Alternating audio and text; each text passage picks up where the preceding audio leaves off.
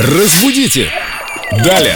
С нами Виктория Полякова, культуролог, знаток русского языка. Вот прошло некоторое время с 1 сентября, и мы обобщили весь полученный опыт по всем ошибкам, которые связаны с написанием и произношением этой даты. Интересный заход. Вика, привет. Привет, ребят. И что же это за дата? Я знаю ее как День знаний. Да, именно так и говорят в большинстве случаев. Или День знаний, или 1 сентября.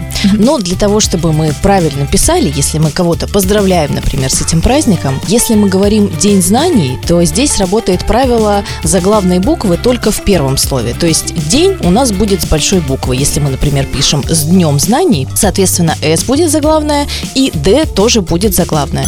Если мы пишем с 1 сентября, то здесь уже работает другое правило. Как и во всех праздниках, где есть какая-то цифра, какое-то число, там будет большая цифра заглавная и первая буква следующего слова. То есть как с 8 марта, с 1 сентября, с 9 мая. Цифра и, соответственно, следующее слово тоже у нас заглавные буквы. 23 февраля чуть не забыли. Но это еще не скоро, Семен. Да. Почему-то в феврале всегда пишется с маленькой буквы. Ну, там уже холодно, все буквы скукожились. Прекрасное объяснение. Вот видите, и культуролог даже его подтверждает.